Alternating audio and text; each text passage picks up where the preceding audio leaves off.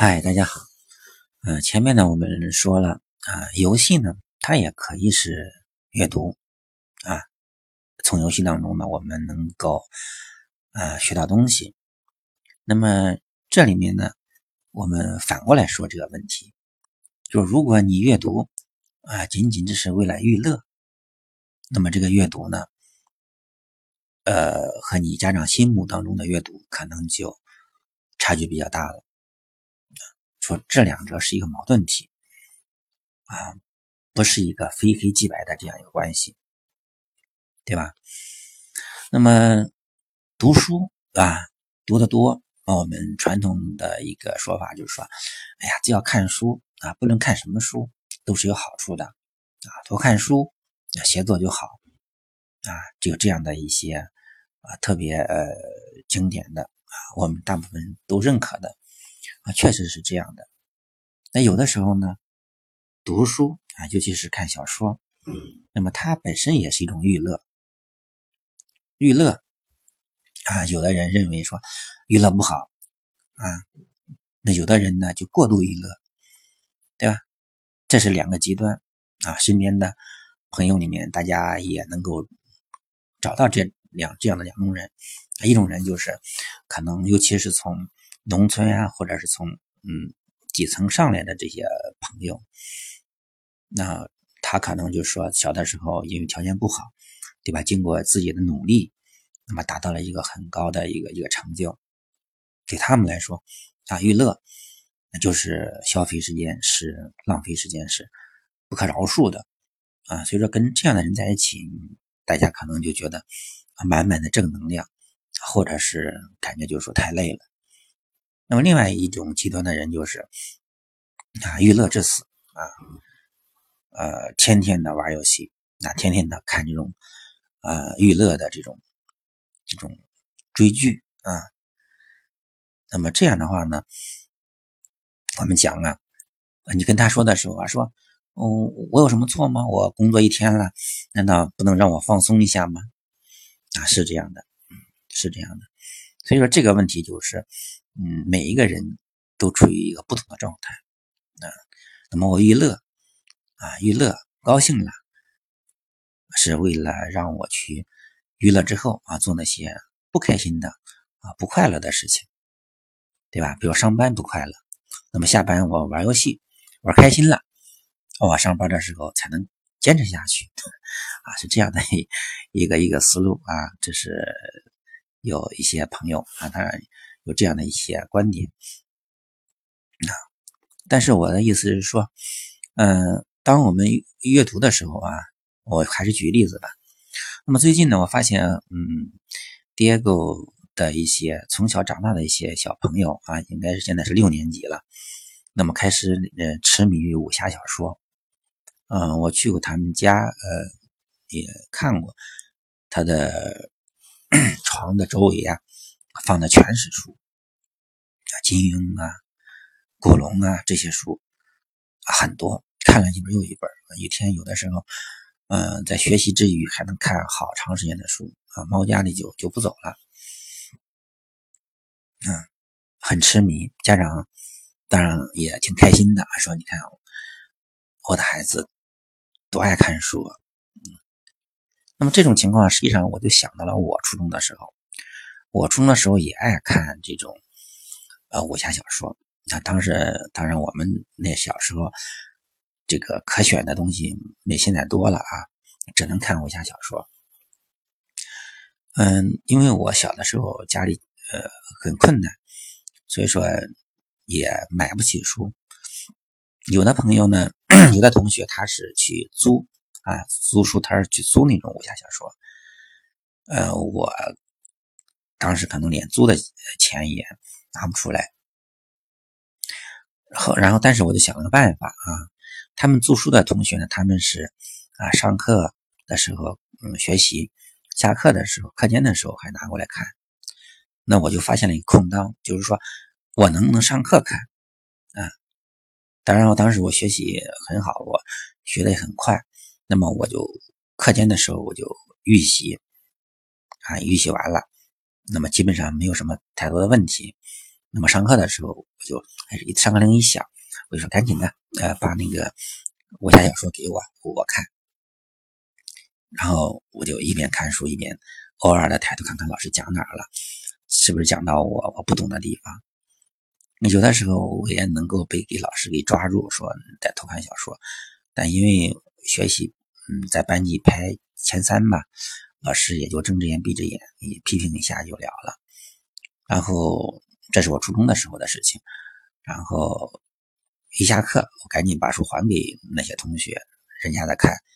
看完之后上课再给我，啊，所以说当时这种状况呢也养成了我，呃，因为我必须要让必须要让这本书在还还了之前我才能我必须看完，不然的话看不完你也不能让阻止人家还书，这我看的速度就非非常快，呃，那种快算不算是一种速读？我现在还不是太明确，但是我印象最深刻的就是说。这个书当中的情节，我是记住了。下课的时候，同学们在一起吹牛，是吧？聊啊，我也是聊的头头是道，口吐白沫啊。多年之后，我的同桌还表示很佩服我，说啊，为什么你开那么快，是吧？呃，并且情节都记住了。其实我现在想的话，我看了那么多武侠小说，其实我的语文，尤其是写作。嗯，还比较差啊，语文也是我，就是不是太感兴趣，并且成绩也不是特别好的啊。那为什么呢？我就想到说，我反思说，当时为了追求情节的话，嗯，很多那种细节描写，比如说人物的景色的心理的描写呢，很好的句子，很美的句子，我就直接扫一眼跳过去，我就不看，我直接看情节的发展。啊，更没有仔细的去体会它的精妙之处。那么说说现在反思过来的话，尤其是那种武侠小说，我们看的很多，我们没有呃时间来品味啊，只是说快速的来掌握一个情节。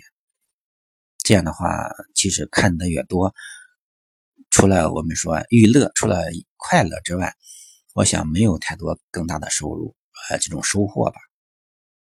所以这一点，我也希望提醒，嗯，家长朋友，就说孩子如果看书的时候，尤其是看这种书，武侠类的，啊，那么他追求这种情节，啊，未必会对他的写作，就是我们从如果从大人的这个功利的角度来看的话，没有太大的作用。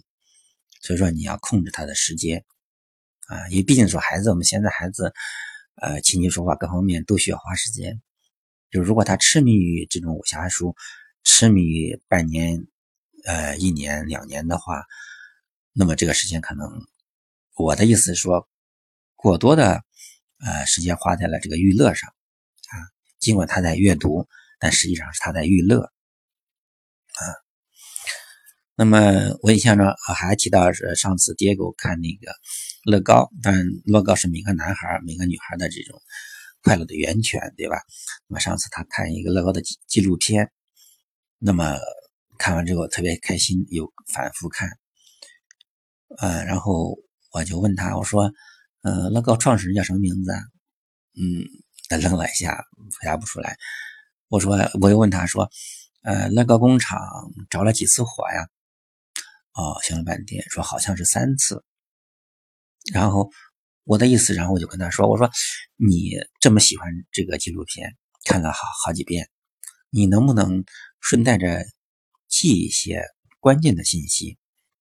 比如说，将来你写作文，呃，英文里面既然考试，你去写一个 essay，写论文，你要你要证明，举例子来证明你的。”观点说人的这种坚韧不拔的精神呀，什么，呃，那你是不是可以举这个例子啊？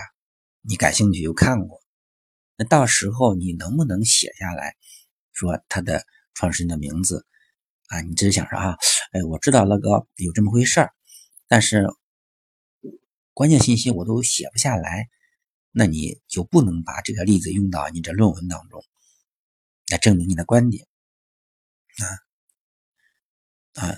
但是我前面跟这个其实是是矛盾的，对吧？就是如果你过多的来不停的要求他做这件事情的话，可能反过来又打压了他的兴趣。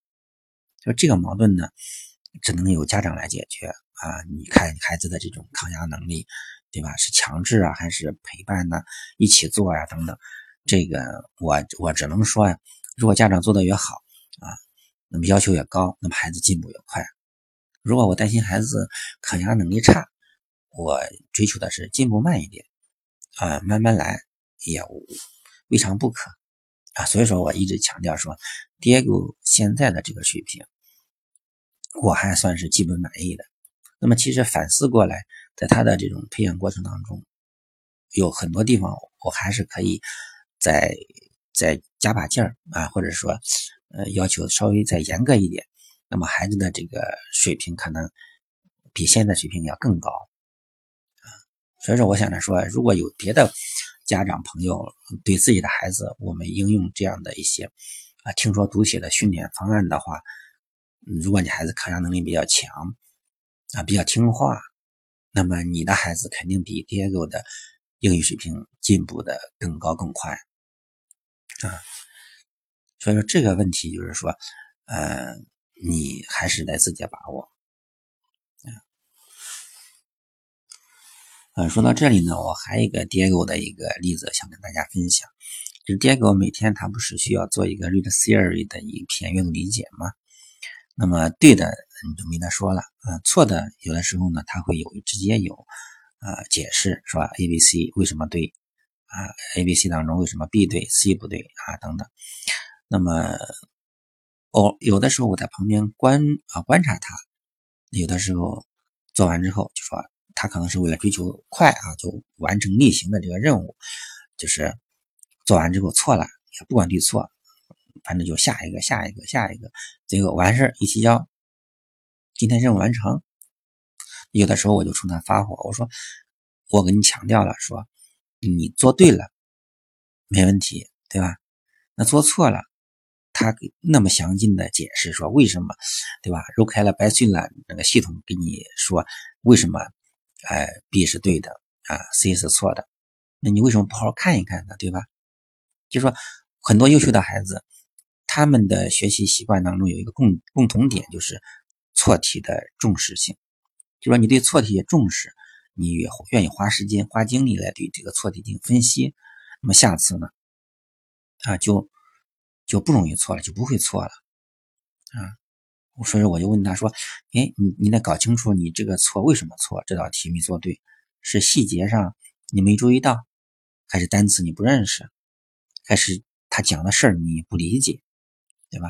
你要把这个错误归类，然后呢，啊，但是我知道我这么说，他未必听得进去，但是呢，呃，时不时的，嗯，说一说，或者是说，呃，有空的时候站到身边啊，一看这道题错了，我你把这个错误的解释给看完，再让他往下走，这样的话就强迫着他，嗯，来来认真的来。应对自己的错误啊！现在孩子小，可能这种意识不太容易给，就是他自主的来来来做这件事情。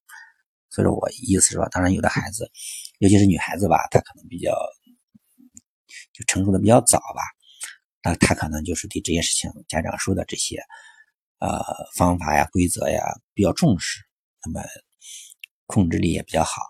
男孩子可能这方面我觉得差一些，当然这里面也还有一个问题，就是师不自教的问题。有的时候你家长你跟孩子苦口婆心的说说半天，孩子不重视不听，对吧？所以这也是很多家长朋友把孩子送到机构去学习的一个原因之一。啊，我们的很多家长朋友是什么硕士博士，呃，知识肯定没问题，但为什么觉得给自己家孩子讲？讲这个知识点太费劲，对吧？孩子东倒西歪的，也也没个样啊。这个问题比较复杂，我们这里面就不再展开讨论了。